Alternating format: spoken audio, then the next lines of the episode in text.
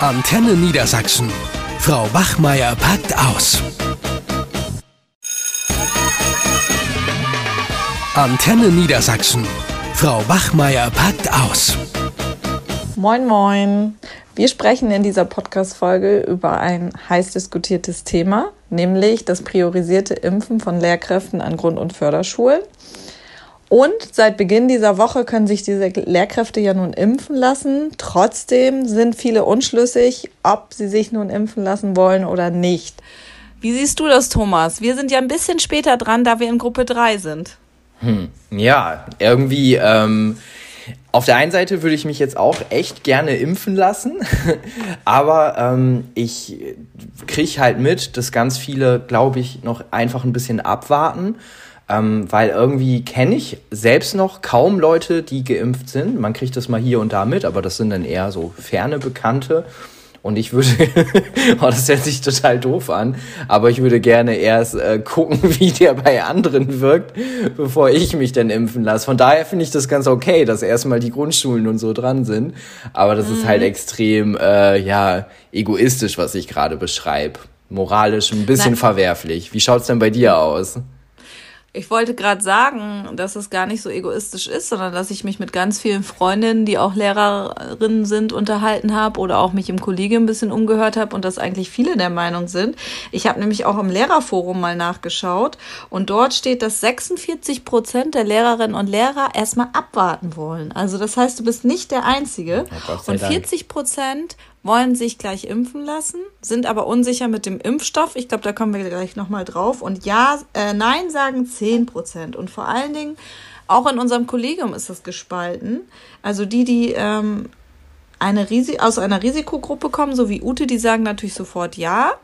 Und andere, die wollen abwarten. So. Und bei mir ist es ähnlich. Also es hatte jetzt erstmal gar nicht so viel mit dem Impfstoff zu tun, sondern dass ich grundsätzlich dachte, ich habe so viel Angst vor den Langzeitwirkungen, dass ich doch erstmal abwarten möchte, so wie das bei den anderen so wirkt. Und von daher, ja, finde ich es auch ganz gut, dass die Grundschulen und die Förderschulen zuerst drankommen. Wir sind ja in Gruppe 3. Ähm, bei uns soll es ja wahrscheinlich, habe ich jetzt gelesen, so Mitte März losgehen. Aber ich bin mir da auch noch ganz unschlüssig. Ja, ähm, grundsätzlich ist ja eigentlich auch erstmal die Frage zu stellen, also ähm, be bevor man sich praktisch für oder äh, gegen die Impfung entscheidet, äh, sollten Lehrkräfte überhaupt priorisiert werden? Was denkst du denn darüber? Das, das wurde ja super heiß diskutiert. Also auf der einen Seite gab es viele Dafürsprecher, die gesagt haben, so ja klar, die haben nun mal viel Kontakt mit äh, ne, Kindern und so und die können sich halt auch nie, oft nicht an die äh, vorgeschriebenen Hygienemaßnahmen und Regeln und Abstände halten. Auf der anderen Seite gab es ja aber auch viele Menschen, die gesagt haben, so, hm, irgendwie kann das nicht sein, warum jetzt ausgerechnet diese Berufsgruppe so besonders äh, hervorgehoben wird, weil es gibt ja auch noch viele andere Menschen, die auch täglich in vielfältigen Menschenkontakt haben, die jetzt nicht automatisch hochrutschen. Äh, da denke ich wieder an unsere ähm, unser Berufsgruppenbeispiel aus dem ersten Lockdown heraus, an die Kassiererinnen und Kassierer beispielsweise. Mhm die haben ja auch einen, einen, also einen starken Menschenkontakt und da spricht beispielsweise niemand drüber. Was? Das stimmt, da habe ich noch gar nicht so drüber nachgedacht. Das ist ein guter Punkt von dir. Auf der anderen Seite, gerade bei Erzieherinnen und Erziehern und Tagesmüttern, die ja auch ähm, jetzt in der Kategorie 2 sind, und eben Lehrerinnen und Lehrer an der Grundschule ist es eben schwierig, weil die doch gerade bei kleineren Kindern, und das ist ja auch die Argumentation, die Abstands- und. Hygieneregeln mhm. kaum eingehalten werden können. Und wenn ich jetzt so an der Kasse sehe, da bist du ja schon geschützter, ne? wenn du da sitzt, während die Kinder im Kindergarten, ich habe ja selbst eine Ausbildung gemacht im Kindergarten oder hatte meine Kinder auch bei einer Tagesmutter, die kommen dann an, auch verschnupft und kuscheln sich an einen ran, ja, die haben keine stimmt. Maske auf und so.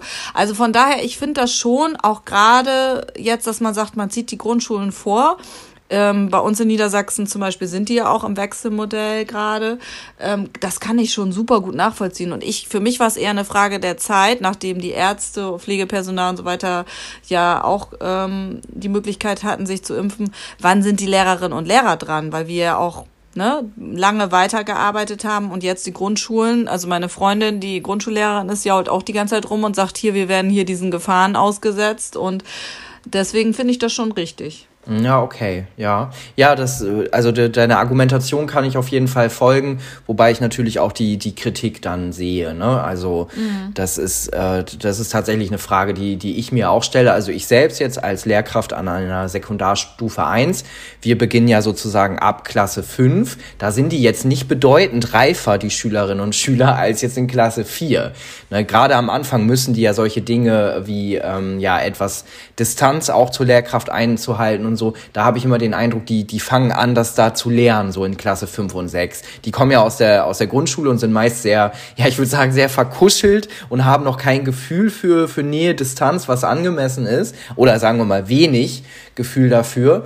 Ähm, wo, wo ich denke, warum zieht man jetzt praktisch die, die Grenze bei der Schulform und nicht die Grenze irgendwie bei, bei, bei der Entwicklung äh, von, den, von den Kindern und Jugendlichen? Also ich würde mhm. behaupten, dass so ab ja, so ab 13, 14 habe ich den Eindruck, können die Schülerinnen und Schüler durchaus äh, sich gut an die Abstands- und Hygieneregeln halten. Ähm, du kannst aber nicht so knallhart eine Grenze ziehen bei den, ähm, bei den Schulformen. Also warum beispielsweise werden denn nicht die Lehrkräfte, die jetzt auch unsere Kolleginnen und Kollegen, die vornehmlich bei, mit den Jüngeren zu tun haben, so Klasse 5, Klasse 6, äh, die berichten auch ständig davon, dass die ganz große Probleme haben, dass die Schülerinnen und Schüler sich da an die, die verschiedenen Dinge halten. Also ich finde das irgendwie die, die Grenze nicht allzu sinnvoll. Ja, das kann ich auch nachvollziehen. Auf der anderen Seite, wie gesagt, denke ich, dass es in der Grundschule und auch im Kindergarten eben doch äh, noch öfter vorkommt mit dem Körperkontakt und dass es in der fünften Klasse dann abnimmt. Gut, Förderschulen weiß ich jetzt auch nicht so genau. Ich finde äh, den Aspekt interessant, dass eben doch viele Lehrerinnen und Lehrer sagen, das ist nochmal ein ganz anderes Thema, dass sie schon bereit wären, sich zu impfen, aber nur mit BioNTech mhm. und nicht mit dem Impfstoff AstraZeneca. Also zum Beispiel meine Freundin, die sollte jetzt diese Woche entscheiden, die ist an der Grundschule, ob sie sich jetzt impfen lässt. Das wäre aber dann mit AstraZeneca. Und äh, da hat sie gesagt, dass ihr ganzes Kollegium das macht und sie die einzige ist mit Mitte 30, die das verweigert, weil ihr Arzt ihr nochmal ganz klar gesagt hat, er würde sich nicht mit AstraZeneca impfen lassen, oh weil die Langzeitwirkungen nicht klar sind und irgendwie äh, auch die Nebenwirkungen stärker wären und so weiter. Und deswegen wird sie sich jetzt als Einzige nicht impfen lassen. Wie, mhm. wie findest du das, die Diskussion? Ich habe das schon jetzt ein paar Mal so ein bisschen verfolgt, weil ich noch gar nicht wusste, was so das Problem ist jetzt mit diesem Impfstoff AstraZeneca. Aber das ist so, das, so der Tenor, den ich auch so bei uns im Kollegium höre, dass sie sagen, oh nee, mit dem Impfstoff auf gar keinen Fall. Ja, es tun ja immer wirklich gerade sehr viele, als ob sie alle ein Medizinstudium abgeschlossen hätten. Und ähm, also ich als Laie kann ja kaum äh, entscheiden, welcher Impfstoff jetzt praktisch der, der bessere ist. Es gibt ja ganz viele Falschannahmen auch bezüglich des AstraZenecas -Im Impfstoffs. Und der war ja potenziell auch sehr negativ in den Medien, insbesondere als die sich da ähm, vor dem EU-Parlament irgendwie rechtfertigen mussten und so. Da wurde ja auch viel gemauschelt und er hat halt so einen, so einen negativen Touch. Ähm, aber man muss ja wirklich fairerweise sagen, dass der zum Beispiel für eine bestimmte Altersgruppe nur empfohlen wird, dieser Impfstoff, also nicht für Kinder und für sehr alte Menschen, liegt halt einfach daran, dass es dazu keine belastbare Datengrundlage gibt. Das ist so der Hauptgrund und nicht, weil er gefährlich ist oder so, sondern weil man einfach keine Aussage, keine verlässliche darüber treffen kann. Und ähm, das ist ja jetzt auch gerade in der Diskussion, das irgendwie aufzuweichen oder aufzulockern. Ähm, und dann kommt noch hinzu, dass es gesagt wird, dass der praktisch weniger schützt, irgendwie nur eine Wirksamkeit von 70 Prozent hat. Aber das bedeutet ja nicht, dass irgendwie drei von zehn Leuten trotzdem an Corona erkranken, sondern dass die, die drei Personen, die statistisch gesehen erkranken, haben einen bedeutend milderen Verlauf und die anderen merken gar nichts. Also ich mhm. glaube, da gibt es auch ganz viel, viel, ja, Fehlkommunikation, Missverständnisse, ja, Missverständnisse, ne? das ist irgendwie, ja. ne, und, und, und, deswegen äh, wäre ich da gar nicht so wählerisch. Ich habe noch mit einem, einem Freund am Wochenende diese Frage diskutiert, was würdest du jetzt machen, wenn jemand bei dir an der Tür klingelt, der übrigens kein, äh, kein Lehrer ist, und der dir praktisch anbietet, du kannst dich jetzt impfen lassen mit AstraZeneca, was würdest du machen? Würdest du deinen Arm hinhalten oder äh, sagen, nö, ich warte lieber? Und er hat auch ganz klar gesagt, dass er warten würde. Ähm, weil er halt Angst vor irgendwelchen Nebenwirkungen hätte. Und da habe ich natürlich auch nochmal drüber gedacht und äh, nachgedacht und habe gedacht so, nee, ich, ich glaube, ich äh, würde es drauf ankommen lassen und meine Arme hinhalten, auch wenn ich ein mulmiges Gefühl hätte, glaube ich, dass mhm. das so mein, mein Be Beitrag zur, also mein positiver Beitrag zur Pandemie wäre. Ne, na, natürlich auch ein bisschen eigennützig, dass ich denke so, oh, okay, dann kann mir gerne wieder ein Schüler ins äh, Gesicht niesen oder so, ohne dass mhm. ich denke, ich sterbe gleich. Ähm, aber ich glaube, ich würde unterm Strich, wenn ich mich entscheiden muss, also wirklich in die echte Situation kommen, mich jetzt äh, zu entscheiden zu müssen, würde ich mich, glaube ich, für den Impfstoff entscheiden. Hm. Auch für, ja, also ich glaube ne? auch, dass auch es da viele den. Missverständnisse gibt, auch in den Medien. Jetzt habe ich auch schon wieder gelesen, dass es irgendwie so eine englische Studie gibt, die sagt, dass es auch ähm, gar nicht so stimmt mit dem über 65. Also ich glaube, da gibt es einfach noch gar nicht genug Erkenntnisse und dass viele denken, das wäre eben so ein Impfstoff zweiter Klasse. Mm, ne? Genau. Und auch das Gefühl haben, obwohl ähm, wohl fast eine Million Impfstoff von diesem AstraZeneca herumliegt. Von dem anderen war ja zu wenig, irgendwie das Gefühl haben, eine Entscheidung treffen zu können. Und ähm, ja, das kann ja irgendwie nicht sein, ne? dass davon so viel Impfstoff vorhanden ist, wenn wir ihn brauchen und dass er dann nicht benutzt wird oder zur Verfügung steht. Also ich habe mal so ein bisschen mich umgehört im Kollegium, weil wir ja das Thema auch in unserem Podcast aufgreifen wollten und was denn so die Ängste äh, auch sind. Ich meine, eins habe ich ja auch schon genannt, vor dem ich selber Angst habe, ist eben, dass so diese Langzeitstudien fehlen. Ne? Was, was gibt es für, für Langzeitschäden möglicherweise? Ne? Mhm. Weil das ja doch alles sehr schnell entstanden ist.